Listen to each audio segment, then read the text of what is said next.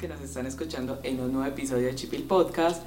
Yo soy Rojo y estoy muy contenta de que nos estén acompañando nuevamente. El día de hoy, Fred y yo planeamos un capítulo muy especial para todos ustedes y tenemos una gran invitada que próximamente vamos a conocer un poquito más sobre ella.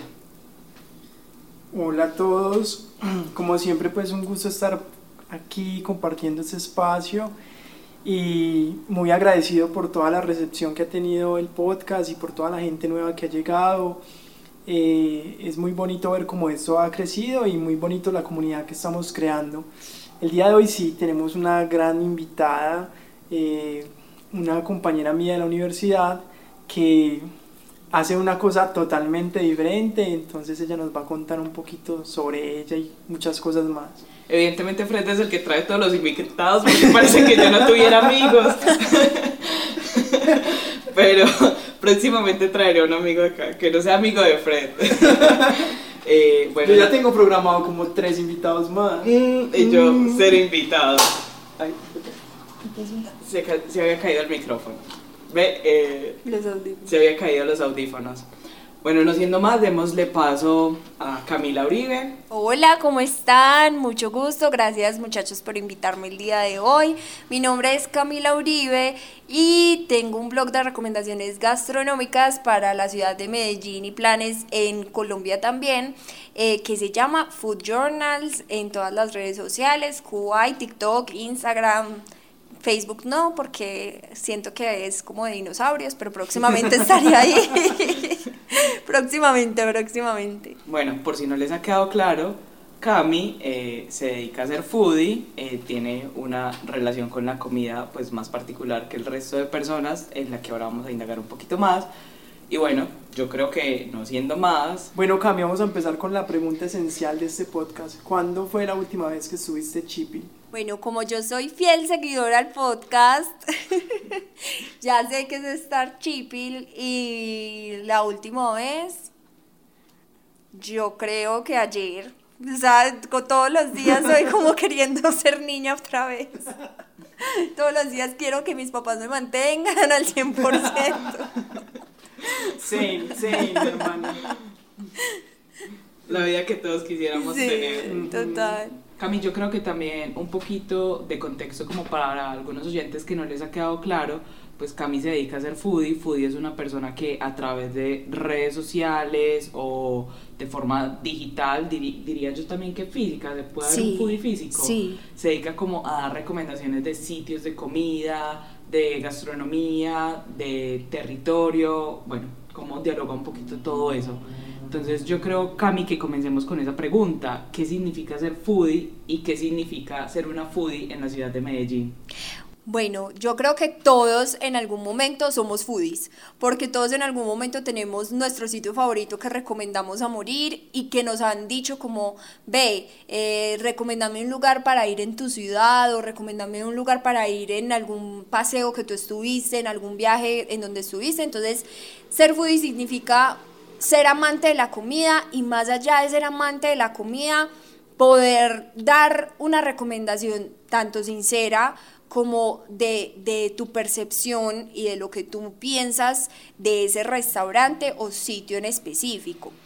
Y en Medellín, eh, yo creo que la palabra pues llegó con el pionero que todos sabemos su nombre y está en nuestra cabeza mientras estamos hablando de eso. Tulio es un teso con el tema de la comida y en sí el término nació para el amante de la comida y la persona que muestra comida, pero creo que se ha ido extendiendo acá en Medellín. Eh, a los creadores de contenido gastronómico. Eh, digamos que los creadores de contenido gastronómico no solamente nos dedicamos a recomendar restaurantes, sino planes en general, porque tú en un restaurante no solamente comes o disfrutas de la comida, sino que también parchas, disfrutas del ambiente, de con quién vas, y como que tienes un restaurante en específico con quien ir, sea con amigos o con familia, tú dices como no, acá no llevo a mi mamá, por ejemplo. Entonces, eh, sí, eso es como la primera pregunta. Cami, ¿y qué significa, por ejemplo, ser foodie? Lo que yo decía en una ciudad como Medellín, pues sabemos que Medellín es una ciudad que últimamente ha tenido una expansión impresionante en términos gastronómicos, ha buscado otro tipo de turismo, se han abierto miles de restaurantes, miles de experiencias. Entonces, así como tú, hay muchas otras personas que también se dedican a ser creadores de contenido gastronómicos, entonces, ¿cómo es ser foodie en Medellín? Creo que después de la pandemia, eh, yo empecé en enero del 2020 con este tema ya como un poquito más entradita, pero creo que después de la pandemia fue como el boom. Y hay mucha gente en estos momentos queriendo y creando pues el mismo tipo de contenido. Entonces, eh, Medellín, a pesar de que es vasto gastronómicamente después de la pandemia porque hubo mucha creación de emprendimientos, porque la gente se dio cuenta que era muy rentable tener un negocio propio más que trabajar para una oficina porque en cualquier momento se les acabó el tema o que podían hacer los dos, trabajar en una oficina y tener su emprendimiento gastronómico. Entonces, muy pelle comparar y más que yo amo Medellín, eh, pero hay ciudades como Bogotá que tienen zona T, zona G, zona no sé qué, zona 25 no sé qué. O sea, hay muchas zonas para ir a comer, está el barrio Modelia y acá en Medellín nosotros nos casamos con Provenza. O sea, acá en Medellín no tenemos más zonas para ir a comer, sabiendo que también hay restaurantes en muchas otras partes.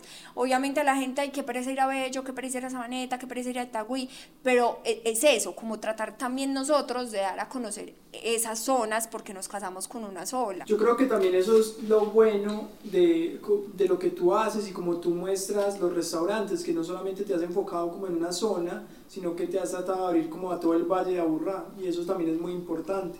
Sí, me he metido en unos barrios que se ve, mejor dicho, las lucecitas chiquitas desde abajo, una vista espectacular porque es como un mirador, pero siento que todo el mundo, y si tiene una propuesta buena de comida, merece ser conocida. Mm, sí, es verdad. Bueno, ¿cuáles fueron los motivos o los móviles que te llevaron a hacer esto? ¿Cómo empezó todo? Porque me cansé de comer lo mismo yo era de las personas que iba siempre cada fin de semana a comerme el perrito eh, con queso, ripio papa, salsa rosada y de piña. Siempre lo mismo. Hasta que un día dije, no, no más, o sea, viendo tantas cosas ricas, pues me va a quedar sin probarlas porque no le doy la oportunidad de probar nuevas cosas. Entonces, como teníamos sueldos de universitario, pues tocaba ahorrar bastante para poder ir a un restaurante chévere y también llenarse de información sobre ese restaurante para saber si me alcanzaba el presupuesto. Pues para no, para no, no hacer el oso. No, y también como para que tu decisión sí sea bien tomada y no arrepentirte como, ay, yo para qué fui por allá mi plata. Sí, mis ahorros, mi dinero. sí, sí. Entonces eh, empecé así, como buscando nuevas experiencias gastronómicas y ya después de un tiempo decidí compartir esas experiencias, pero no me mostraba, solamente eran foticos, como de la comida y así, y como que a veces publicaba como promociones en mi perfil, y ya eso fue creciendo, gracias a Dios. ¿Cómo hiciste el paso para empezar a mostrarte? ¿Cómo fue eso?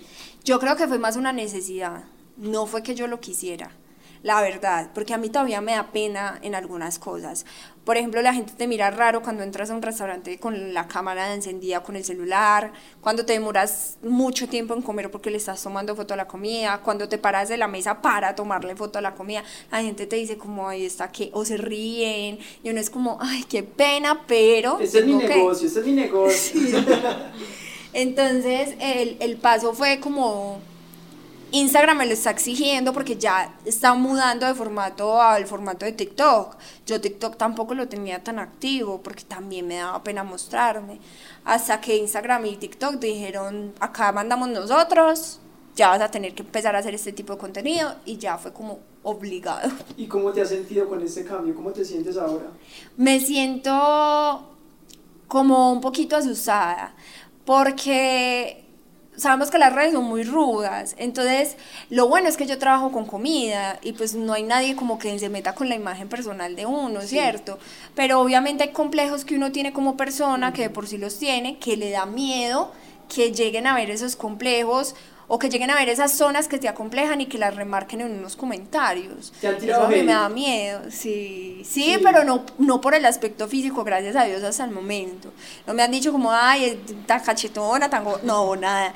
Pero sí es como por, por cosas que de pronto uno puede decir, eh, no sé uno puede decir que cierto buñuelo es rico, pero a otra persona le fue mal y está en todo su derecho también de contar. Por ejemplo, yo en el video siempre digo, cuéntame cómo te fue, o en, los, en, en, la descripción del copy, cuéntame cómo te fue, porque no todas las experiencias pueden ser iguales. ¿Y qué haces cuando el dueño del restaurante eh, te dice como, ay, pero mira esos comentarios que están haciendo sobre mi producto. Y, o sea, ¿cómo lidias con ¿Sabes eso? que no me ha pasado? Pues como que ellos son muy conscientes, porque la verdad, la gente que como que como que te dice, eh, ven a probar mi producto, es gente que sabe cómo funcionan un poquito las redes, porque hay muchos restaurantes tradicionales que no te van a decir, ven a probar mi producto, y que no saben cómo funcionan las redes y no ven el potencial en ellos porque se quedaron en la vieja escuela.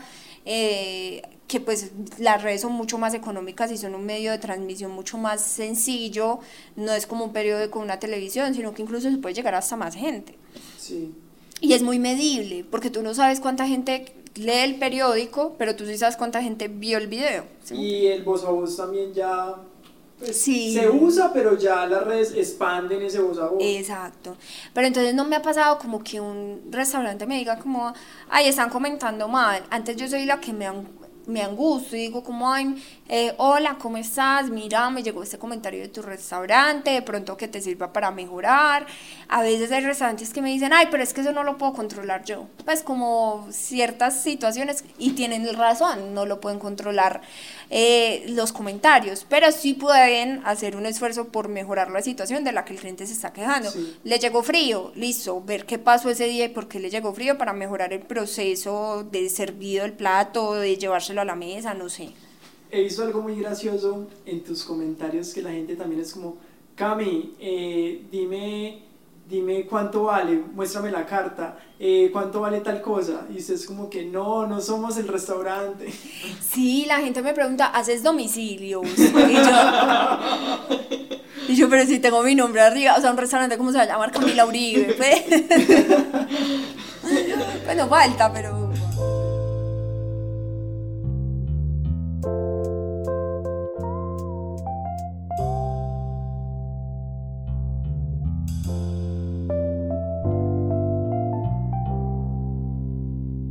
Cami, yo quiero preguntarte entonces, ¿qué ha sido la experiencia más loca que te ha pasado siendo foodie? Porque ya que a uno le pregunten si hacen domicilios en Instagram es muy loco, pero además de eso, ¿qué ha sido como lo más extraño que te ha pasado? Yo siento que lo extraño ha sido como en los comentarios, ¿cierto? La gente. Entonces, por ejemplo, la gente, y me ha pasado no una, no dos, varias veces. Entonces la gente me escribe, ¿dónde están ubicados? Y yo le envío, no somos restaurante, eh, dirígete a la marca etiquetada o envíame el video y dime cuál para yo guiarte más sobre el proceso. Muchas gracias por verme. Y me vuelven a escribir, están ubicados en Medellín. Y yo, o sea, no leíste. Y otra vez, y otra vez les digo, "Ah, no soy restaurante, pero no tienes dirección. Y yo, no soy restaurante. O sea, yo así como, es en serio, la gente no lee. Entonces, esa gente a veces me desespera un poquito. Y una vez, una persona de esas personas me, se, eno- se enojó conmigo. Literal me escribió, qué mala atención la de este restaurante, nunca te voy a recomendar. y yo así como, bueno, no me recomiendes porque es que no, no te ofrezco un y en los menú". restaurantes cuando estás haciendo todo tu trabajo, ¿te ha pasado algo gracioso? Como que Pues yo creo como, "Eh, que, que uno nunca, o sea, como que siento que uno nunca termina de, de, de sorprenderse con lo que le pasa a cada restaurante. Cada restaurante pues es un mundo y uno se encuentra con gente muy bonita y también gente no tan bonita. pues gente como un poquito más apática o que uno dice, hola, soy Camila, vengo a grabar un video por publicidad eh, y a mí me da mucha pena llegar a un restaurante y decirte eso a vos. Yo con mucho esfuerzo lo digo, incluso se me nota nerviosismo muchas veces cuando lo digo como con las manos, como en la voz que me tiembla o algo. Y muchas veces, pues muchas veces no me ha pasado solamente como dos veces que la mesera o la persona, la administradora, no, no sabría decirte quién era. Cuando entra, a mí no me dijeron nada y yo en estos momentos no tengo tiempo. ¿Qué? Entonces yo le escribo al dueño como, Sí. mira, que no te dijeron nada que en estos momentos ella no tiene tiempo. Ay, qué pena, ya hablo con ella. Y ya es como el cambio de actitud de esa persona que te recibió con tres piedras en la mano a cuando el dueño le habló y le dijo como, sí, atiéndela. Y, ay, qué pena, ¿qué vas a querer? No sé qué. Como, esas, esas son las cosas más raras, como que pudiera decir bizarras que me han pasado, pero raras a mal.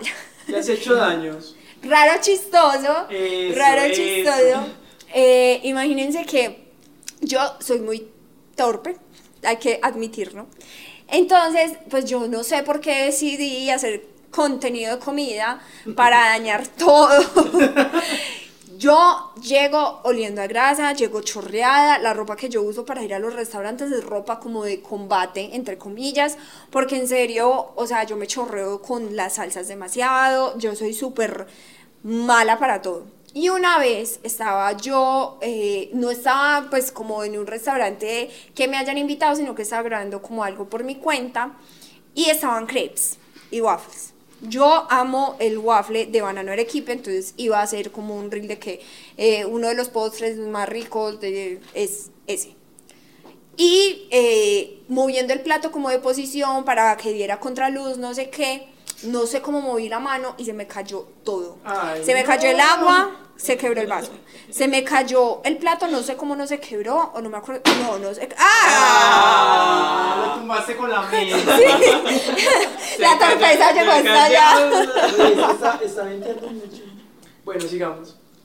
No, sí, Entonces, eh, tumbé el plato también, se cayó el waffle. Yo no, obviamente no lo había probado, pues porque ajá, iba a grabar contenido, entonces no lo había probado, se cayó entero, entero. Y yo con qué cara le iba a decir a la, pues a la mesera, a la muchacha que me atendía, ay venga, se me cayó todo, se me murió todo ahí. Entonces obviamente con pena ella me dijo como, ay te traigo otro, no importa. Y lo del vaso, y yo, no, yo te pago el vaso, no, no importa, te traigo otro. Me trajeron otro waffle Ah, bueno. me trajeron otro waffle y yo como, marica, con la pena de la vida, obviamente me lo comí. ¿Crees que mantiene lleno? Sí, sí, con la pena de tu vida, obviamente me lo comí y todo el mundo viendo, No. todo el mundo viendo que por tomar fotos se me cayó el plato. Y pensando como, eso Sí, le pasa eso le a los pasa, jóvenes por, le por pasa. tomar Por vivir en el celular. El papá, el papá llegó, ay, vea lo que pasó, una pelada por estar tomándole fotos al Por eso plato". no puede estar en el celular tanto. ¿Saben qué? Yo digo que, bueno, todo es muy gratificante. Eh, es muy gratificante ver cuando un restaurante le va bien. Yo me preocupo demasiado cuando el reel no le va tan bien. Eh, pero eso es muy inestable, o sea, uno no puede como, uno pone, es como una profesión de medios, ¿cierto? Tú pones todo y editas todo y filmas todo con el propósito y el pensamiento de que le va a ir súper bien, pero por X o Y motivo mm, las vistas no son tan altas, los me gustan no son tantos, algo que pensaste que le iba a ir bien o no, pues no le va tan bien. Entonces es gratificante como ver que después de que uno sube el reel, al restaurante le va tan bien, cuántas ventas pudieron haber hecho el fin de semana, cuántas personas fueron a tu recomendación y les fue bien. O sea, no solamente que vayan, sino el, el retribuir de alguna manera a la economía local, a que se mueva eso, pues la economía como tal paisa, y, y a contribuir a la familia de no solamente una persona que es el dueño del restaurante, no, es que por las ventas que se lograron se va a poder mantener por más tiempo el trabajo del mesero, el trabajo del cocinero, el trabajo de toda esa gente que hay detrás. Eso es lo más gratificante. Para mí, yo siento que si a un restaurante le va bien, es mucha gente la que se beneficia, no solamente a uno que sale a comer rico, sino lo que hay detrás, porque es que no solamente son los, los que ves en el restaurante, sino los que están detrás de la cocina, y no solamente ellos, sino los proveedores. O sea, hay muchas cosas una que uno no cadena. ve. Ajá. Y es una cadena que se puede ayudar mucho a, a, a conservar un trabajo, a man- mover la economía local, que eso también lo necesita pues, el país entero, y, y obviamente a que ustedes también coman rico. Bueno, Cami, supongamos que hay un apocalipsis zombie en Medellín, ¿cierto? Ya hablamos de la experiencia bonita, ya hablamos de las ex- experiencias incómodas, Miércoles. pero hay un apocalipsis zombie en Medellín. Y llegan y te dicen, Camila Uribe, usted que es foodie de Medellín, solo puede salvar cinco restaurantes y ahí es donde vamos a comer los paisas el resto de la vida que nos queda en, en medio de un apocalipsis zombie que no debe ser mucha, pero vamos a comer ahí. ¿Qué restaurantes dejarías? No. Tiene que ser de carne porque carne sí va a haber de todo el mundo. Ay, no, esa pregunta está horrible y está muy difícil. Yo creo que, yo siempre he dicho que en un apocalipsis zombie, siempre que veo esas películas y eso, pues a mí me gustan esas películas. Siempre que veo unas películas y eso, digo que yo prefiero morirme de primeras. para no tener que correr, para no tener que hacer nada, para no tener, porque esa vida es muy dura. Después la vida de los zombies es súper dura. Y uno andar ah, manejando armas y todo para poder matarlos y darles en la cabeza, no, muy duro. Entonces yo creo que no, no llega a esa opción porque me moriría. Ay, no, eso es trampa, Una, eso es una, una trampa. respuesta tibia. Te fajardeaste. Te fajardeaste. ya, ya me comí un zombie, entonces ya. Mentira. Vamos a ver. Tengo que decir el nombre del restaurante. Bueno, no. Cambiémoslo pues, cambiémoslo. ¿Qué cre o sea, como qué platos insignia de Medellín crees que son lo más importante o que Yo salvo, obvio, obvio, salvo la cazuelita de frijoles. listo? Lo primero. Y sí, y bueno, chicharrón bien crocante, así, una cazuelita de frijoles bien deliciosa. Salvo el chicharrón de segunda. O sea, un chicharrón gigante, de pronto. Tal vez el de la gloria de gloria. Creo, pero no aseguramos nada. Camila No, no nada. decimos ningún nombre. un restaurante bien delicioso de chicharrón. Bien, o sea, que sea el chicharrón de tu vida. Sí. Un restaurante, el tercero sería un restaurante de pizza quesudísima. Sí. O sea, algo que tenga bastante queso y que sea una pizza bien cargada, bien deliciosa. Me lo veo ya acá. Sí. Eh, el cuarto sería obviamente de comida rápida. Así como perrito callejero y queso pues por encima y salsa rosa y piña y el perrito así con tocineta, la zunga, la, La todas esas cosas. La ensalada de repollo. Mm, Ese, ese sería fijo la- el Salvador. Pues un así como un carrito de comidas rápidas, pues. Y yo digo que el quinto, pues es importantísimo para mí un desayuno típico. Un desayuno de arepita con quesito, con, con su almohábana, su buñuelo, su pan de queso. Obviamente es muy rico los brunch, pero el típico no le hace... Entonces salvaría como algo así, como una panadería súper típica que vendan los buñuelos más ricos del mundo, así. Ah, listo. Bueno, ya Cami nos dio la respuesta.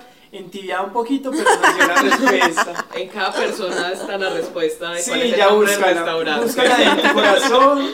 Búscala en mi página también. Arroba Food Journal.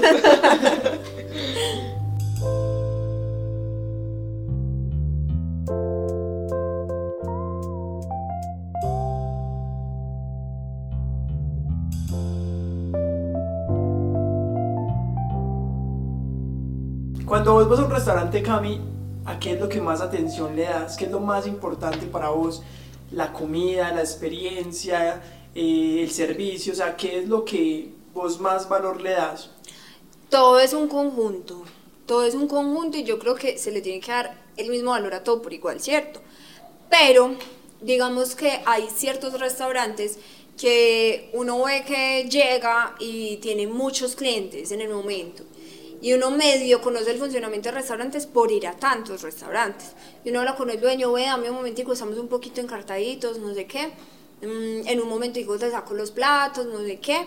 Uno entiende eso, ¿cierto? Entonces digamos que el servicio y el tiempo de espera por un plato en ese momento va a 0 de 10, pues porque tú estás esperando igual y sería la misma experiencia con un cliente. Pero uno entiende el tema de que, pues, mm, te dijo dame una esperita porque él está ocupado, porque él está también boleando, uno ve las cosas como cuando llega, entonces digamos que en el momento real en el que uno va a grabar porque uno se gasta mucho tiempo, ellos explicándote digamos el plato, eh, contándote la historia del restaurante y más, obviamente sí te tienen que estar un poquito desocupado. Entonces, a lo que más valor sí le damos es a la comida. Pero si yo veo que en la otra mesa hay un comentario como, eh, qué pena es que llevamos 40 minutos esperando por la comida y nada que llega, ¿hay algún problema? Pues uno escucha, uno sabe como qué pasa alrededor. Y uno le dice al dueño, ¿qué pasó? Pues, ¿por qué tanta demora? Eh, ¿Es normal? ¿Es algo anormal? Uno como pregunta esas condiciones como para saber si recomendar o no. Porque es que a mí de nada me vale seguir recomendando cosas y que a ustedes vaya bien mal y después, ah, esa vieja que publica puras cosas malucas, Sí, sí. nadie va. No, no, no, no, no, no se puede. Después de tantos restaurantes que has recorrido, muchos, ¿cuál ha sido el que se dice, este es mi favorito? O antes de empezar con ser foodie, o sea, ¿cuál es tu restaurante que se dice, yo voy allá y si por mí fuera, siempre iría allá? Vea, mi restaurante favorito antes de ser foodie eran los carritos de comida rápida. Cualquier carrito de comida rápida. Una respuesta que nunca esperaría de Nunca foodie. esperé, nunca lo esperé. El, el carrito de comida rápida que vendiera esas perras con bastante tocineta, queso, repollo. Vea, me encantaba. Ahora, digamos que le he dado mucho la oportunidad a mucha cocina que antes no me gustaba y que creo que han sido gustos incluso adquiridos. Entonces he conocido muchos restaurantes. Antes yo creo que por la misma falta de conocer, mi comida favorita era la de Sí, los sí. carritos. Y ahora yo tengo como unos favoritos dependiendo de lo que quiera comer. Entonces, por ejemplo, si estoy antojadita de una eh, de un chicharrón bien delicioso, yo ya sé que me encanta la matriarca. A mí me encanta la matriarca del poblado por el ambiente, por la música, porque hay música en vivo, bueno, por muchas cosas, me encanta ese restaurante. Pero yo tengo como por, por comidas en específico. Si quiero comer una pizza estofada, tengo dos, por ejemplo. Tengo People Pizza y tengo Trapani. Eh, si quiero, o sea, como que ya es como más por el tipo de comida que más un restaurante en específico. No sos casi dulcera, que no has hablado casi de postres. Me gusta mucho el dulce, pero no soy tanto de salir a comer dulce. Mm. Soy más de salir a comer entero. Entonces, por ejemplo, si en un restaurante me, me vendes el postre, ya queda súper bien. Pero no soy como tanto de que, ay, vamos una tardeadita al portal a comer un postrecito. No, la verdad no, cero. Cami, a mí ahí me surge una pregunta y es, ¿cómo es la Camila en un restaurante cuando no está haciendo foodie? Es decir, me imagino que tú también sales a comer por simple diversión. ¿Qué es lo diferente cuando sales siendo foodie y cuando sales simplemente a disfrutar? Es muy charro porque, porque, bueno, obviamente uno se sienta con las personas encargadas, habla, hasta con el mesero, pues uno habla y le pregunta, bueno, cuéntame cu- cuál es el plato favorito, cuál es el que más piden, y uno como que chismosea ahí. Cuando voy ya, ya no chismoseo con nadie, simplemente con la gente de mi mesa. Eh, y eh, digamos que la experiencia es diferente, pero no tan diferente. No me esmero tanto por tomar unas fotos bonitas, pero yo siempre estoy con el celular de la mano tomando fotos. Eso ya es como automático, que veo comida y saco el celular y le tomo una foto. Es horrible porque mi mamá muchas veces me dice, por ejemplo, cuando salimos a comer, como guardas el celular ya, o sea, ¿qué, ¿a qué le vas a tomar foto? No estás trabajando, estás ya comiendo, guárdalo. Pero es como algo automático ya que tú sacas el Intuitivo. celular y le tomas foto como a la comida. O que por lo menos subes una historia como el plan de hoy, pum, y la subes. Eh, entonces no va a ser similar porque no le pongo igual eh, el esmero al contenido, es totalmente diferente. Pues le pongo como mucho más esmero cuando voy como foodie. Pero igual trato de hacer alguna cosita alusiva, pues digamos, al, al restaurante o a la comida. Cami, vos cuando estás con tus amigos, eh, los llevas a restaurantes que tú sabes que le van a gustar a ellos y qué piensan ellos cuando usted dice, no, vamos allá porque yo sé que a ustedes les va a gustar esto. No, es más, pues por ejemplo cuando planeamos una salida, ellos son como Cami es la que sabe. Cami, díganos usted. Eh, o pues incluso escuchamos como opiniones de varias, como para saber qué restaurantes hay nuevos en la ciudad que pronto yo no conozca y así. Entonces, digamos como que no soy tan impositiva porque me gusta mucho descubrir nuevas cosas. Entonces, como puede que yo no tenga las opciones claras en el momento. Mis amiguitas conocen también bastante gastronomía y pues bueno. Pero yo creo que a veces odian salir conmigo. Porque, Porque son- declaraciones. Para- si están escuchando esto, ya saben. porque son como, ya podemos comer, ya podemos comer. Porque yo estoy como, espere, espere. Y todas son como, "Ay, ya podemos comer. Y entonces son como, y una vez me mandaron un, pues unas del colegio me mandaron un, un video, no sé si han visto ese video que es como alguien grabando la comida y que todos Que llegan y le vuelven a... Uy, ay, qué rabia, qué rabia, qué rabia. ¿No has visto? Y entonces me dijeron, es que te voy a hacer eso. Y yo, No. me muero. ¿Tú no has visto ese que es como tomándole fotos y que la otra solo dice como, I just wanna eat, pues, y como tan cansada que es como, ya, o sea, solo déjame comer. Yo creo que esas son mis amigas.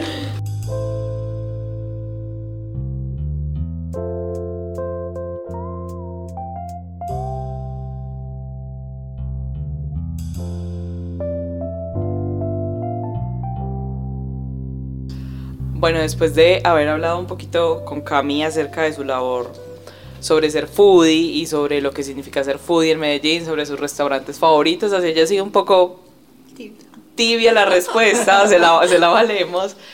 Eh, yo creo que sería bonito si nos enfocamos en la nostalgia y en una relación ya no tanto de tu profesión como foodie, sino de tu relación con la comida, ¿cierto?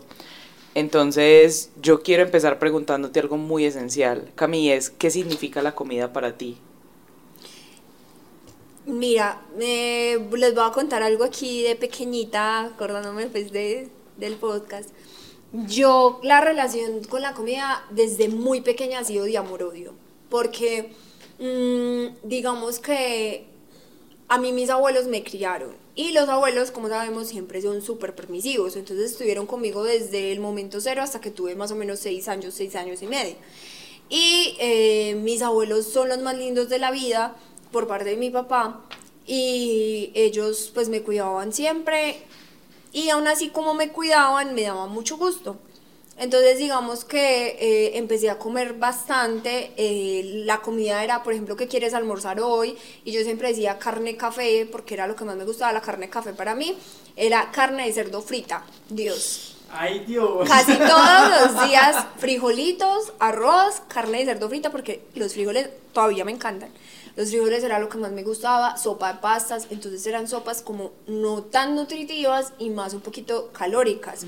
Y carne frita, y bueno, eh, mucho arroz, muchas papitas. ¿Y qué quieres de postre? Bananito, que el banano con leche, leche entera. Y bueno, cosas así. Entonces eh, empecé a subir gradualmente de peso. Yo también hacía un mercado para mí cuando iba a mercar con ellos.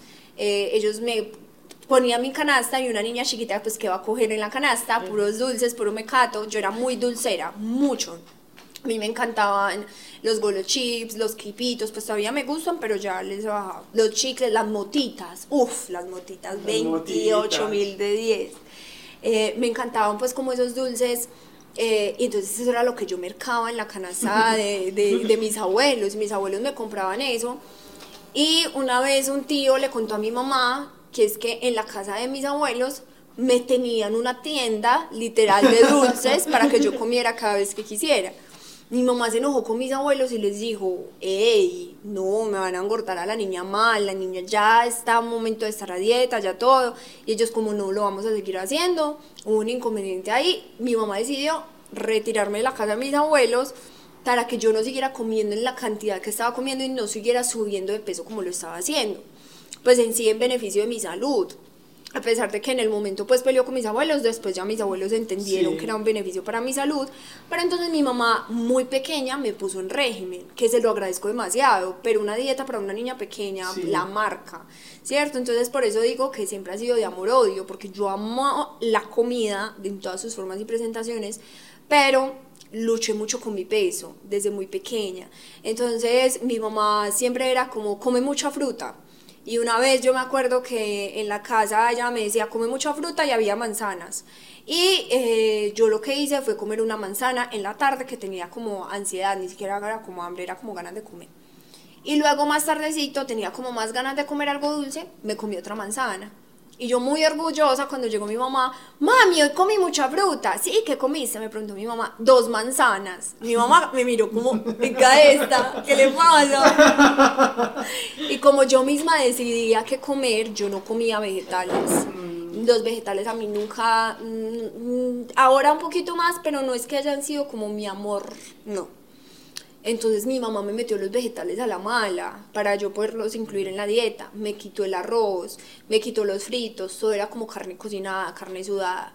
Entonces eh, ha sido de amor-odio mi relación con la comida porque desde pequeña tuve que ponerme pues como a dieta y, y tiendo a engordar fácilmente. Entonces yo sí como mucho, me encanta comer, pero en la casa me mido mucho. O sea, como que trato de no no comer muchas cosas que puedan engordarme porque yo sé que suelo subir fácil de peso. Cami, ¿y qué pensaba la Cami chiquita de toda esa situación? O sea, o simplemente tú eras feliz comiéndote todo lo que te dieran. Sí, yo era feliz, feliz y a mí no me importaba ser la gordita del grupo, la cachetoncita del grupo, eh, porque en esos momentos yo creo que uno de 6 años se ve hasta tierno Sí. gordo, o sea, si me entiendes, uno se ve tiernito gordo, pero y además empieza tampoco es- hay una percepción como de debería ser así o no debería ser así, pues son unos Exacto, niños. exacto. Y es muy teso porque obviamente es lo que la sociedad a todo el mundo le ha dicho. Y obviamente cuando me llevaban a controles le decían, esta niña está gorda, tiene que adelgazar a mi mamá. Le decían las nutricionistas, todo, porque hay un IMC, índice de masa corporal, que miden, no sé qué. Bueno, eso lo aprendí desde muy pequeña por, por el Y tema eso, ya, de... y eso ya está mandado a recoger porque el IMC lo hizo pues alguien como un mecánico, como un ingeniero mecánico para otra cosa, no para nada que tiene que ver con el cuerpo. Sí, yo leí eso hace poco, pero uno ya se quedó como, bueno, fue pucha, peso tanto, Sí, sí, mi mido mido tanto. tanto, no puedo pesar tanto. Eh, entonces, sí ha sido como compleja la relación con la comida, pero siempre la he amado, como se ve desde pequeña, la he amado, he amado comer. Y con mi papá pasaba algo, que mi papá también era súper alcahueta conmigo, y eh, en los días de descanso de él, que era un día a la semana, él me sacaba a comer. Entonces, a mí me encantaban los maicitos de JC. Y eh, mi papá me decía, pero ¿por qué siempre pides los maicitos de JC? ¿Por qué? Cami, habiendo tantas cosas ricas para comer, no sabes de los sabores que te estás perdiendo. Después de que mi papá me dijo eso y me insistió como cambia los maicitos por otra cosa, empecé a variar la comida, a no comer lo mismo. Y ya ahora, en la actualidad, me cansa repetir, me cansa comer lo mismo. Yo como fui criado también como con mi abuela, la- o sea, Los abuelos son lo máximo. uno se cría, uno se cría como con comida muy paisa y eso me parece también muy bonito, por ejemplo lo que contabas de los frijoles, la carnita, o sea, yo también viví eso, porque también fui criado con mi abuela, pero sí se llegó como a un momento de conciencia como de cómo estamos comiendo, o sea, yo siento que en general como que toda la población llegó como a eso y en mi casa empezaron como a comer mejor, pero ya pues en este momento yo amo la comida, me encanta salir a comer, me encanta estar como pendiente, de, pues por ejemplo, de todo lo que Cami hace para saber dónde vamos a ir a comer. me encanta. Y, pero sí, o sea, es algo que uno se tiene que tomar con moderación también porque, pues porque más que un peso, las enfermedades que se pueden acarrear detrás de, de una alimentación no adecuada, entonces es como la relación que se ha tenido.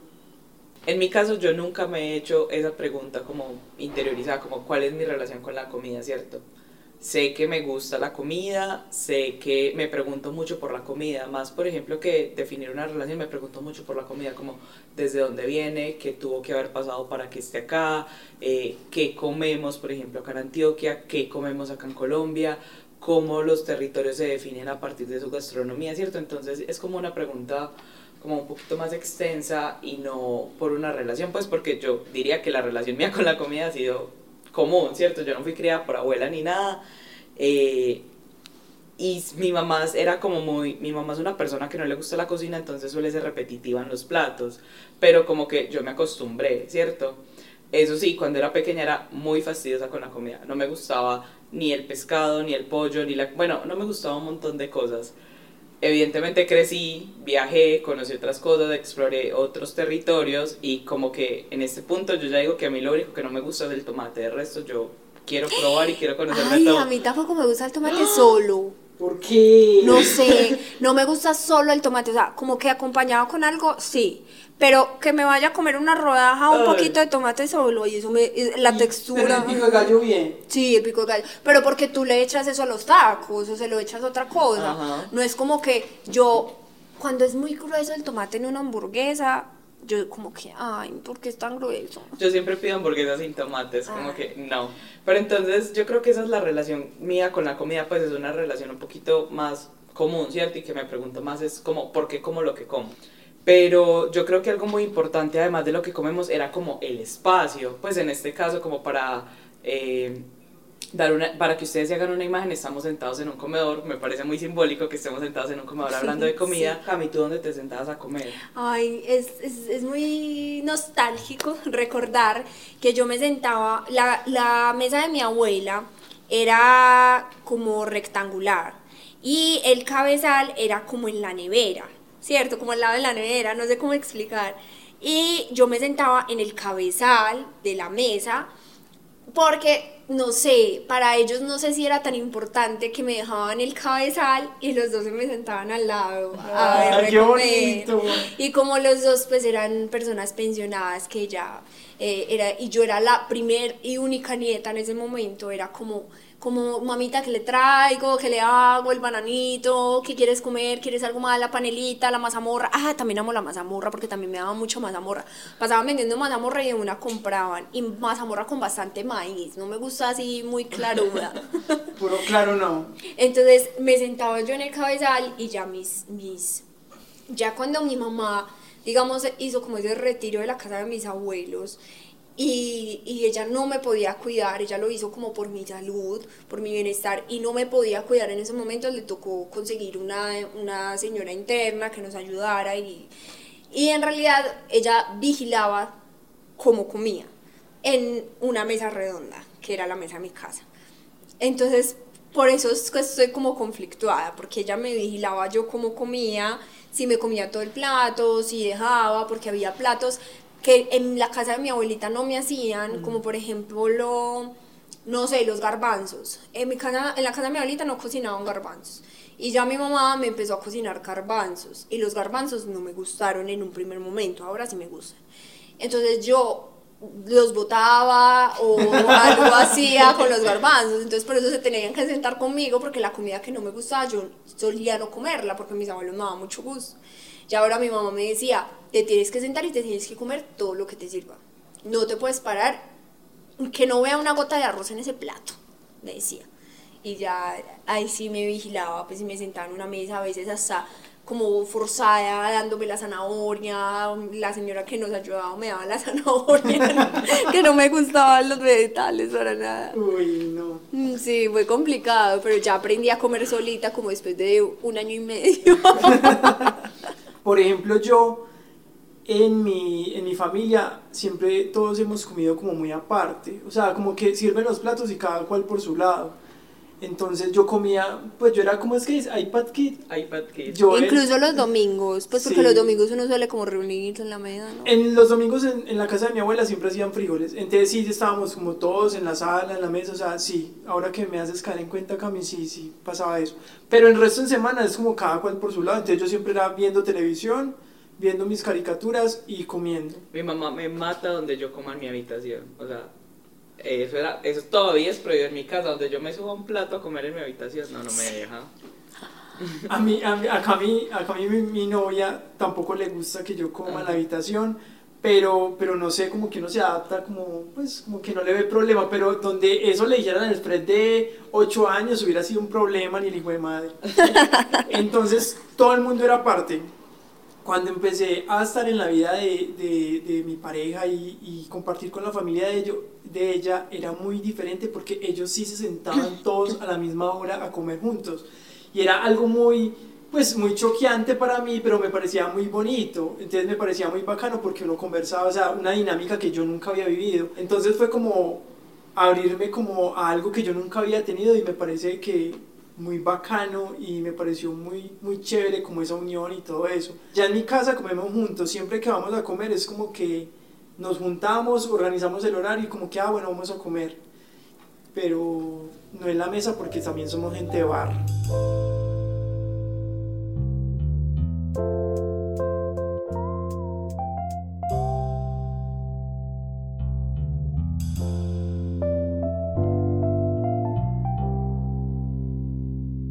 ¿Qué comida era especial en tu niñez? Yo recuerdo que en mi niñez, como comer un pollo asado los fines de semana era algo especial, ¿cierto? Ahorita nos contaste la historia de los maicitos, pero ¿qué tipo de dinámicas o costumbres tenías así que pudieran como ser especiales? Como, ay, eh, una vez al mes salimos a comer pollo frisbee, o si salimos a, a, a comprar el mercado, comemos en la calle, ¿cierto? Como ese tipo de dinámicas especiales que se podían dar. Bueno, como les conté, yo era súper dulcera, ¿cierto? Entonces, pues todavía me encantan los dulces, pero ya los como más en baja cantidad.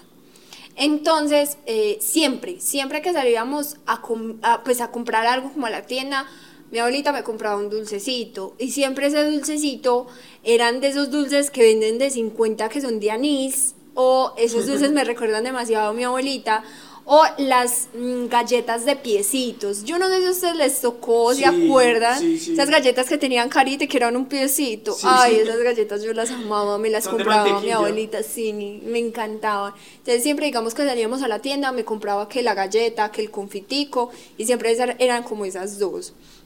Ya en mi casa con, con mi mamá eh, nos gustaba mucho ir donde mi abuela materna y mi abuela materna todos los domingos hacía un almuercito pues como especial, diferente, eh, pero ella sí me daba mucho gusto. Mi abuela siempre era como, ¿quieres esta cosita o quieres este pedacito o quieres así? Como que es- ese es el recuerdo, ir los domingos donde la abuela a comer todos y ya. En mi familia era que cuando íbamos a mercar ahí al éxito de Envigado, comíamos pizza y ensalada de frutas. Y se acuerdan de que en el, en el éxito vendían que, es que tortas de pescado, No. apanadas. ¿Ustedes no. No. comieron de eso? Ay, no. Es que, ¿sabes que A mí casi no me gustaba el pescado cuando era pequeña. Ah, no, yo casi, sí. casi no. No me gustaba para nada. Güey, yo sí, entonces eran las tortas de pescado con Milo de allá del éxito y eso era mi máximo, me encantaba. eso Ay, me faltó algo. Yo estaba en clases de natación. Y en las clases de natación yo iba con mis dos abuelos y ellos igual me siguieron llevando después de que mi mamá pues decidió por mi salud sacarme de allá. Eh, y eh, siempre, después de clase, no faltaba el churro con azúcar. Pues el churro que venden Sí, en la sí. calle en los carritos no faltaba. Mi abuelo era encantado viéndome comer churros. Les Me- va- mi negrita, ¿quieres churros? Me decía. Ay, tan bonito. Parce, les voy a contar algo que me acabo de acordar muy charro. Imaginen que yo estaba en clases de natación como a los 6, 7 años y perdí, el- perdí un nivel de, de natación. perdí un nivel de natación. Yo creo que todos estuvimos en clases de natación. Pero nadie perdía los niveles. y, con, y me llevaba a mi prima. Y mi prima me invitaba era a esas a los mismos que venden churros, que también venden como papitas con limón. Sí. Papitas con limón y salsa rosada. Uy, eso ¿Pero era las delicioso. criollas o las chips? No, las chips, las, las de Sí, tajadito. eso Uy, es eso era delicioso. Ay, qué risa, parce. Pero es que, ¿qué estilo perdiste? O Yo no me acuerdo, yo no me- era como el segundo Porque es, que, nivel. porque es que seis años, eso es, eso es como patada libre. ¿eh? No sabía patalear. Sí, ahí todavía no te estaban enseñando ni pecho ni espalda. Yo perdí pecho. Eh, Pecho. Yo perdí pecho, pero ya tenía como 11. No, parce, eso fue una tristeza para mí porque uno se encariña con la gente del, Del grupo. curso. Y entonces ya todos pasaron y yo como que el repitente, parce, con siete años, ahí, ahí aprendí que era el fracaso en la vida. Ay, no. Ay, no, qué risa. Camita, y ahora nos estás diciendo que no comías pescado, no te gustaba el pescado. Además del pescado, ¿qué más no te gustaba comer? Uy, yo era complicada, bastante. Aparte de los vegetales, del pescado que no me gustaba, yo no comía eh, pues sopas como sancocho, todavía me cuesta y me como digamos en el sancocho solamente la carne y la papa, porque la yuca cocinada no, no, no me gusta y como en la sopa, el sudado también fui complicada para el sudado, la morcilla, eh, no, muchas cosas. Y ahora, y ahora. Ahora no me gusta la morcilla. Ni la yuca cocinada. Ni la yuca Y el tomate. Pero, o sea, el tomate con cosas, sí, pero solo, Solo solo no. Eh, no me gusta. Uy, no, es que muchas cosas. Vean pues que los foodies, vean pues, vean cómo son. No, pero sí, sí soy complicada para comer algunas cosas. Incluso en un viaje con un amigo foodie que nos fuimos para Bogotá, él me dijo, ve Cami, yo no sabía que vos eras tan complicada para comer. O sea, porque no me gustan muchas cosas, eh, pero sí me, o sea, sí, digamos que yo me como un, todo, todo lo pruebo, pero no me gusta como los intestinos, eso es lo que menos me gusta en estos momentos. Gustos adquiridos, el pescado, los camarones, el pulpo, eso me fue gustando de a poquito. El sushi, por ejemplo, antes no me gustaba, ya ahora me encanta. Eh, pero, por ejemplo, la longaniza, la butifarra, mm, todas esas tripas como así, ¿no? Las longaniza y la butifarra son tripas. Me vengo a enterar. No, me vengo a enterar. pero es como ¿Cómo embutido, pero, Ah, pues- pero hecho con tripa ¿Sí? molida. Yo no sabía eso. Y, y la morcilla que, o sea, la persona más ociosa de la vida fue la que se puso a mezclar sangre con arroz y tripa, pues. Dios lo bendiga. No, no, no, eso es tan horrible. Rojos, ¿a vos qué te choca de la comida? ¿Qué te chocaba y qué te choca ahora? No, yo chiquita era demasiado fastidiosa. Yo chiquita tuve un cuadro de anemia cuando vivía en Pereira. Entonces, con ese cuadro de anemia era como dele jugo de remolacha a la niña, dele hígado No encebollado. me gusta la remolacha. que yo ya amo la remolacha, pero en ese, yo me acuerdo una vez, tengo la cena vivida, estaba, cuando vivía en Pereira, estaba en el baño y mi mamá me dio un jugo de remolacha. Y me acuerdo que di el primer sorbo y lo vomité todo, todo, todo. Y mi mamá se enojó y me puso a limpiar. Fue como, tú lo regaste, tú lo limpias. Y yo como, no, pero, pero ya, como les dije, a medida que fui creciendo, ya empecé como a comer de todo y también a probar de todo, porque primero era muy de, ay, es que no me gusta cómo se ve, o ay, es que me dijeron que es lengua, entonces no quiero probar la lengua, o me dijeron que es pulpo, entonces no quiero probar el pulpo, pero empecé a crecer, como a probar nuevos sabores y me di cuenta que es que uno encasillarse o decirle que no a algún tipo de sabor o de comida es como pues literalmente limitar el mundo, o sea, limitar todo lo que uno puede llegar a conocer. Es que todos en todas partes comemos cosas distintas. Hace poquito, lo, pues como lo más impactante que probé recientemente fue la mantarraya, que la probé en el Cabo de la Vela, en la Guajira. ¿Qué? Yo nunca he comido eso. Yo tampoco. ¿A qué sabe?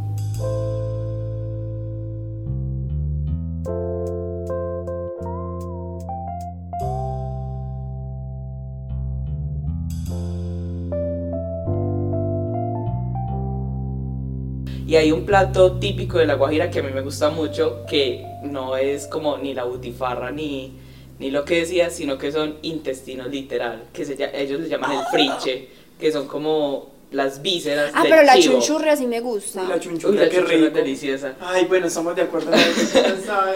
Que son las vísceras del chivo, son muy... Pues a mí me gusta, la gente... Me di escalofrío. Ay, no. Es que vísceras de chivo. Vísceras de chivo, entonces yo sí me he permitido mucho como conocer eso y ya, pues ya no soy cansona. Vamos a ver, Fred, si es más cansón o no. Yo me crié con mi abuela. Yo tenía que comer de todo. O sea, yo todo lo tenía que recibir así no me gustara. Entonces no me acuerdo como, como que, como algo que yo dijera como que no me lo voy a comer. Yo creo que, no, yo a mí siempre me ha gustado el pescado, siempre me, o sea, nunca he sido como fastidioso con esas cosas. Las vísceras sí, o sea, sí les he tenido su respetico a las vísceras, pero no, o sea, yo siempre he comido de todo. Y probarías de todo. Sí, Si por ejemplo la mamá de Cami viene y nos sirve un caldo de ojo, que dice que es bueno, ¿lo probarías? Sí, lo probaría. Por respeto. no, por ejemplo, No por gusto. lo que, lo que, a lo que le he cogido pereza ya, pero ya es pereza, pereza. No me gusta el sancocho. No me gusta el sancocho. Yo No. soy también malita para el sancocho, pero me como, digamos, la carne, aunque no me gusta mucho la carne porque como que se le quedan entre los Sí, dientes. y además Pero, esa carne como ¿cuál toda carne? Como segura, eso es la como- cola, cola, como cola de res. No, la carne en cola. general. Puede ser lagarto, o sea, puede ser cualquier parte. de Pero la que viene en el sancocho, Sí, porque viene como... que siempre vienen tronquitos. Ay, pero. ¿saben cuál es muy rico? El sancocho de pescado. No Ay, el sé. Parce, tampoco soy capaz. No sé, como... Es que- que Con no limón. sé. Ay, y un pataconcito salado al lado. El Ay, qué el patacón está muy rico, sí. Bueno, Denme solo el patacón. Deben el patacón. Es, entonces ya, pero a mí me encanta el mondongo. Me encanta Ay, el no. mondongo. O sea, yo puedo con el caldo, pero no puedo con la toalla. Eso es lo que me gusta, la toalla. Ay, no. Me encanta Nada, el mondongo, esa- me encanta la morcilla, me encanta, pues, pues ya no tengo como, como algo que no me gusta. Sí, yo tampoco tengo restricciones. con Le he nada. cogido, le he cogido. El hígado, ¿les gusta? Sí, sí, está bien preparadito también se va. Me lo comería, pues no es como que yo vaya a un restaurante y diga, "Uy, Ah, dame no. un plato de hígado, pero si y mi mamá nunca hace hígado, pues ya superé afortunadamente el cuadro de anemia, entonces ya como que no me volvió a A mí no me pasa acá. nada. A mí se me devuelve. Sí. O sea, es como que medio me lo meto a la boca y... Ay, güey. Así de mal. Eh, entonces, todo me gusta, todo me gusta, o sea, no he probado algo como que diga como, uy, no gas, pero el sancocho sí me parece que el sancocho, no, no, hablemos del sancocho que hiero muchas susceptibilidades. Mira, Gran almuerzo. Cami, eh, tú como foodie has comido muchas cosas, pero cuando uno es niño todo le parece un mundo, ¿cierto? Todo le parece inalcanzable. Cuando tú eras niña, ¿qué creías que jamás ibas a comer? Bueno, cuando era niña no conocía como mucho de la gastronomía como tal. Simplemente me quedaban los frijoles y sopa de pastas, literal. Eh, entonces, eh, era un lujo para mí, por ejemplo, una hamburguesa, porque no eran tampoco tan comunes como lo son ahora. Y más una hamburguesa, por ejemplo, esa hamburguesa que viene con salsa Jack Daniels, barbecue y queso Filadelfia. No, güey, eso es súper nuevo, eso es súper nuevo. Por eso, ese tipo de cosas son cosas que yo nunca pensé y combinaciones que yo nunca pensé que fuera a comer. O sea, son cosas como que uno dice, la hamburguesa más conocida era la del Corral y ya, o las del oeste pronto. Las del oeste, sí. Eran como esas dos. Y pues entre las dos como competían y ya, y uno comía eso muy de vez en Muy cuando. O sea, yo hamburguesa no comía casi nunca, casi nunca. Era charro porque ir, ir a McDonald's era un lujo, güey. O sea, eso no era para todo el mundo. Y uno como que, ay, yo quiero ir allá. Yo creo que en Pereira ni siquiera había McDonald's. Es que es más, yo no me acuerdo de que cuando yo tuviera 6 o 7 años yo conociera que era McDonald's. Yo Una no me acuerdo. feliz. ¿Sabes qué? ¿Sabes qué? ¿Ustedes no les tocaron mucho esas propagandas en, en Boomerang, en Canal Z, sí, sí. de Martín Polar o el Ay, Diablito sí.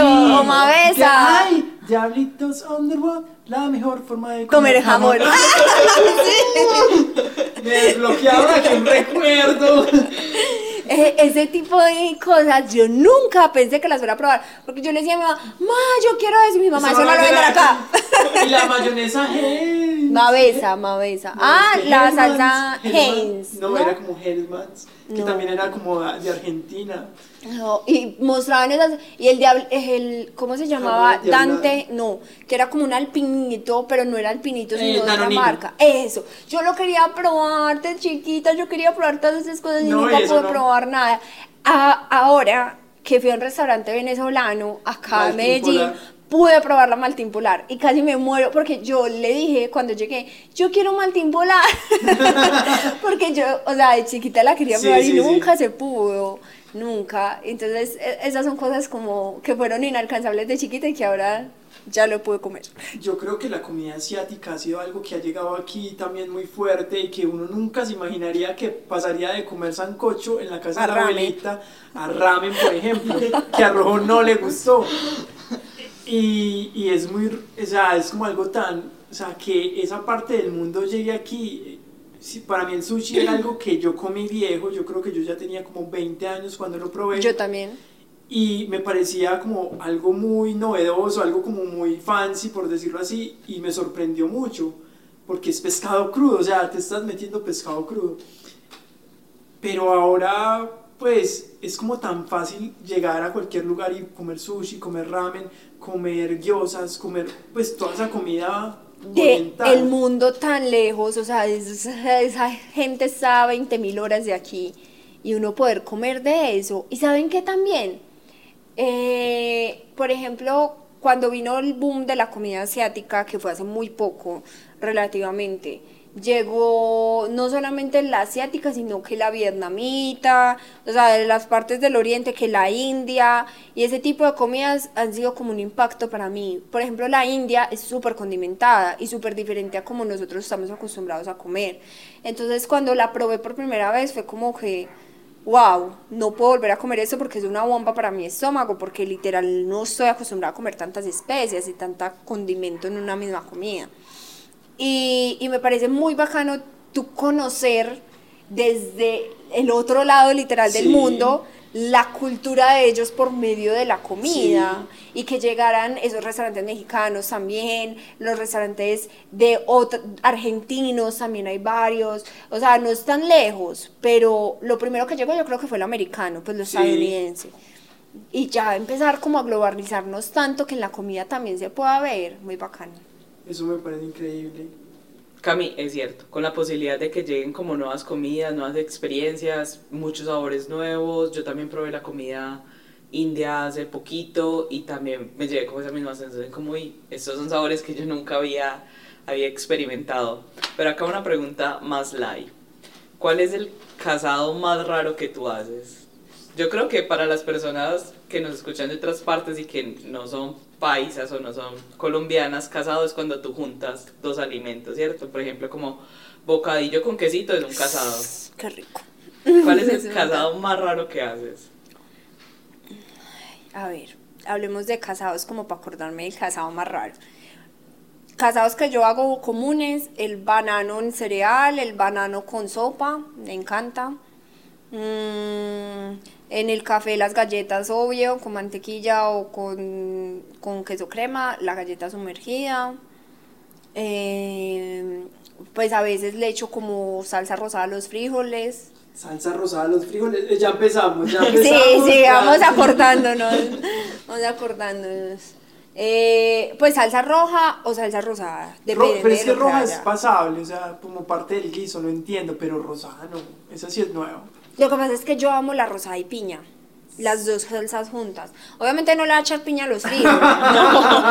Yo le echaría salsa de piña a los Lo confieso. En mi casa compramos el, el Pompeya, que es como para negocios de comida rápida. Y yo es como que, uy, esta salsa de piña puede combinar con todo. O sea, como. Esa servilleta, si tiene salsa de piña, me la como. Me la como. Por ejemplo, yo tengo uno, pues no sé si es raro o no, y es que me gustan los de Todito Barbecue con galletas de Milo. O sea, como que Sí, sí, es raro. trituro galletas de Milo y se las echo dentro del paquete. Yo, por ejemplo, me encanta los doritos con arequipe. Los doritos con leche también es raro. Sí. Eh, ¿Qué más? Yo junto la yuca cocinada con aguacate y me sabe delicioso. O sea, solos. O sea, yuca Eso no cocinada. debe saber a nada. Ah, pues es que usted no se lo va a comer sin sal ni nada, Ah, se le va a echar sal. bueno. bueno, es como que la yuca ahí al agua y ya. ¿Qué más? Esa pregunta la había pensado mucho y... No. Pero yo sé que yo sí hago cosas así. Yo también creo que yo hago cosas raras. A la gente no le gusta un casado que es muy común y que yo hago, que es malteada con papas fritas o helado con papas fritas. Yo amo ese casado. Ese el casado es delicioso. Ese es el mejor invento de la vida. Tanto así que en Firehouse solo venden la malteada y las papas, o sea, como que lo, lo volvieron un producto, combo. sí, le, le hicieron un combo. La gente tiene como a veces muchas opiniones polémicas sobre la comida, como, ay, ese casado no me gusta, ay, esto no me gusta, o no como esto por esto. ¿Cuál es la opinión que tú, Camila Uribe, foodie de Medellín, cuál es la opinión polémica que tienes sobre la comida? Pues a todo el mundo le gusta mucho el tema de las sopas. Yo soy cansona para las sopas y no todas las sopas me las como, ¿cierto? Pero entonces eh, la gente es muy arraigada a su cultura y acá aman el sancocho. El sancocho no lo trato de comer como ya lo dije con anterioridad. El sancocho es el hater oficial de este podcast. ¡Eso! Solo hemos tirado hate al sancocho. El- ni el mondongo tampoco. Ah, no, no, no, ahí sí no. No, el mondongo tampoco. Y, y, por ejemplo, una opinión, pues, como de la comida impopular, es que yo digo que la gente en estos momentos lo que hace es que come como por comer. ¿Sí me hago entender? Como por mm, llenarse, no por satisfacer gustos. Entonces, una opinión muy impopular es que uno no debe comer lo mismo en un mismo restaurante cuando vaya. Y la mayoría de gente siempre va a pedir la misma hamburguesa, los mismos maicitos, la misma cosa al mismo restaurante. Mi plato, mi, plato que yo siempre pido en crepes, por ejemplo, es el de pollo chipotle. Ese llegó nuevo a la carta creo que este año y yo ya me encariñé con el berraco, pero es que ya a crepes les, le hemos dado mucho palo también, ya uno ha comido mucho allá. Pero ya has probado todo, porque es que ellos tienen mucha variedad. No, sí, sí, obvio, pero, ay, qué rico. De hecho, hay un artículo de Vice que dice como por qué siempre pedimos el mismo plato en crepes y entonces, por si no lo han leído, pues se los recomiendo porque es como bueno, no les voy a explicar los motivos, pero les adelanto un poquito y es porque dicen que es como la fuente confiable. Pero, confiable. pero incluso me parece sorprendente que haya un artículo de una revista preguntándose sobre eso y es porque es un Es fenómeno demasiado común. demasiado común, la gente siempre pide lo mismo. Pero, mi- o sea, la verdad, no deberíamos. No deberíamos porque nos podemos estar perdiendo de algo mejor. Sí, sí, es verdad. Eh, Aunque yo también lo hago a veces con el waffle de eh, banano con arequipe. Pero a veces. Pero entonces, ¿cuál es tu opinión polémica, Cami? No comer lo mismo. Que tú deberías ir a un restaurante a pedir siempre platos diferentes. Y la gente siempre se calla con lo mismo. ¿Tú tienes opinión polémica, Ro? La opinión polémica es lo que tampoco te gusta. Que, por ejemplo, a mucha gente le gusta el tomate. Ah, sí, uy, sí, la gente me mira como, o sea, ¿a quién no le gusta el tomate? A mí no me gusta el aguacate solo. O ¿Qué? sea, una arepa. No me gusta. ¿Qué? Me gusta en guacamole. Ay, no. sí, sí, sí. Eso es otra Ay, cosa no. muy polémica porque a todo el mundo le gusta el aguacate. El aguacate es como. A mí tampoco me gusta tanto. es Ay, no. como, Pues si me lo voy. en una casa, bueno, me, me, me lo como, es como listo, ¿Qué? pero como que... Esa es una cosa insípida. Parce, yo voy hasta la legumbrería por mi casa solamente por un aguacate para comerme el almuerzo con aguacate. y no Eso es una cosa insípida. No, o sea, a la gente porque le gusta eso, si eso no sabía nada. Me Pero es que encanta. yo creo que tuvo, el aguacate tuvo una gran campaña de marketing, porque primero no era tan popular, Pues pero el es que por aguacate era acá caro. como, Ah, el aguacate subió. siempre se ha tenido como. Se ha entendido como algo caro. como un artículo de valor. Sí. O sea, que ese era uno de los imposibles cuando éramos chiquitos. Yo creo que sí, como que hay frijoles, pero no hay aguacate. Claro Hay que la gente, con aguacate, pues por lo ejemplo mi aguacate. mamá, mi papá, todos, el aguacate para el almuerzo vamos a comprarlo. Mm. Y yo sé que eso a la gente le gusta mucho, pero yo unos frijoles, para mí, lo dañan los cuadritos de aguacate. ¿Qué? Ay, parce, eso sí son opiniones polémicas. Yo voy a decir la mía, pues ya sí. El sancocho es agua sucia. Esa parte suprimir. No, no vas a evitar. Y tengo otra. El chocorramo es una tortica muy maluca. No, te mato. Sí. No. Prefiero el chocolate de Comapán. El chocolate del chocolate de Comapán sabe mejor. Vamos a ponerle pi a, to- a toda esta frase. No, no, bajano, bajano, pongámoslo. Sí, el aguacate. Ay, no. Otro, otro que a todo el mundo le gusta y que yo no disfruto tanto, pues yo siento que a todo el mundo le gustan los chistris, pues como las cositas de paquete. Yo siento que esa es la plata por invertida al mundo. Sí, porque En se queda de como paquete. con hambre y es como... ah. Siento que es la peor, o sea, la peor inversión es cuando tú tienes hambre comprarte algo de paquete. No, parce, es que no. Eso no es para el hambre, eso es como... Para, Los es como gringos. para la ansiedad, ¿no? Parce, Como- los gringos son increíbles que... Ay, yo he visto unos videos en TikTok, güey. De gringos que cocinan con chistris, güey. Ah, Hacen sopas. Ay, no, eso es horrible. ¡Qué güey. Es horrible, se lo juro que yo he visto eso.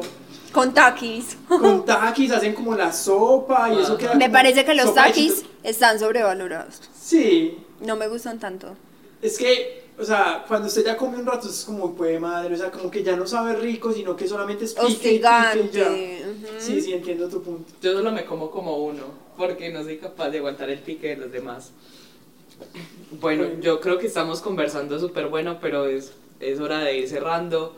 Primero agradecerle a Cami por tomarse el espacio de estar acá con nosotros, Prestarnos su casa. hablarnos sobre su labor de foodie, eh, dar varias recomendaciones de restaurantes. Pues no dijo, no dijo como ahí este, este, sino que a lo largo del podcast fue dando como dónde le gusta comer, qué le gusta comer. Entonces, recuerden que la pueden seguir a ella en arroba food journals. Es una foodie pues que sube contenido diariamente, recomienda lugares, está muy comprometida con lo que hace. Entonces, pues... Nada, agradecerle a Cami por haber estado acá. Cami, cuéntanos cómo te sentiste. No, súper bien, conversando con amigos, pues literal, o sea, como chill, relajados. Y en un momento sí alcancé a sentirme nostálgica con el tema, por ejemplo, de la mesa, de los abuelos, de todo. Sí recuerda uno de esos momentos como con mucho amor y queriendo volver a... Eso es muy bonito y esa es la idea de este podcast, que podamos sentir eso y estar felices de sentirlo. Ojalá podamos em- volver a encontrar motitas. Los deberían volver a crear. ¿Sí se acuerdan de esos chicles? Sí, claro. Yo me metía como cinco motitas a la boca. Parce, uno, uno que está ensayando con eso, uno que, ¿eso para qué sirve en la vida? Una que jugaba de pequeño. Mm. Ay, ya tenemos tema para otro podcast. Ay, ah, sí. bueno, eh, Cami, muchísimas gracias. Si quieres, puedes dar como tus redes sociales, como algo, ma- algo al final que quieras decir. Muchas gracias por aguantarnos, si se rieron con nosotros, si nos escucharon. Gracias, gracias por estar aquí. Eh, cualquier cosita me pueden escribir, recomendaciones que ustedes tengan o si quieren alguna recomendación también, arroba Food Journals o Camila Uribe. Me encuentran en todas las redes sociales, próximamente en Facebook.